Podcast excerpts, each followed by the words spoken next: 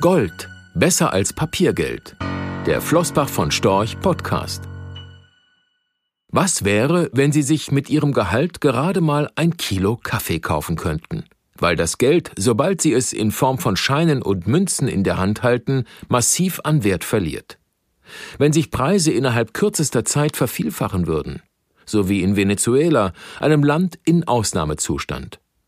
Seit Anfang 2010 liegt die Inflation dort bei 591 Prozent pro Jahr. In einer solchen Lage zählen Realwerte. So hat Gold den Bolivar als Zahlungsmittel de facto abgelöst. Bürger des Landes tauschen ihre Schätze inzwischen nicht mehr nur in den Wechselstuben der Hauptstadt Caracas. Manche verkaufen ihre Goldreserven auch im Nachbarland Kolumbien, wo sie deutlich bessere Preise erzielen können. In den vergangenen zehn Jahren hat der Goldpreis im venezolanischen Bolivar gerechnet jährlich um durchschnittlich 800 Prozent zugelegt.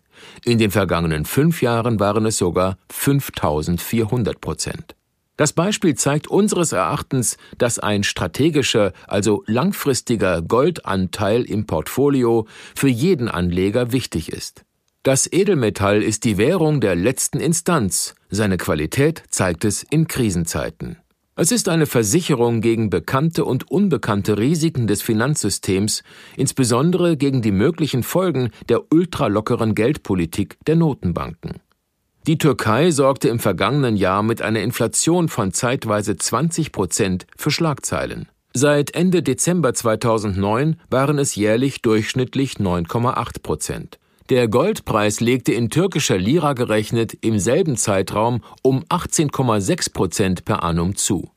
Es hat sich also auch für türkische Anleger ausgezahlt, einen Teil ihrer Ersparnisse in Gold zu halten. Wie in der Türkei ist es auch in Indien üblich, einer Braut zur Hochzeit Gold zu schenken. Indien gilt dabei als Hauptabnehmerland für Schmuckgold, für das etwa die Hälfte der jährlichen Goldproduktion verwendet wird. Mit einem durchschnittlichen Anstieg der Verbraucherpreise von immerhin 6,5 Prozent per annum mussten Inder im vergangenen Jahrzehnt zurechtkommen. Im selben Zeitraum legte der Goldpreis in indischer Rupie um 7,8 Prozent jährlich zu.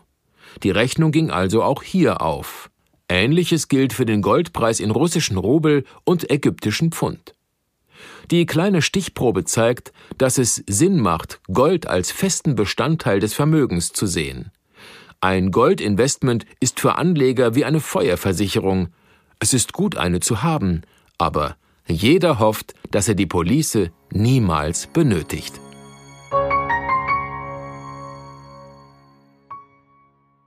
Rechtlicher Hinweis. Diese Publikation dient unter anderem als Werbemitteilung. Sie richtet sich ausschließlich an Anleger mit Wohnsitz bzw. Sitz in Deutschland.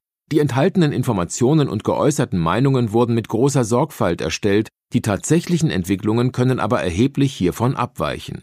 Die enthaltenen Informationen und Einschätzungen stellen keine Anlageberatung oder sonstige Empfehlung dar. Sie ersetzen insbesondere keine individuelle Anlageberatung. Angaben zu historischen Wertentwicklungen sind kein Indikator für zukünftige Wertentwicklungen.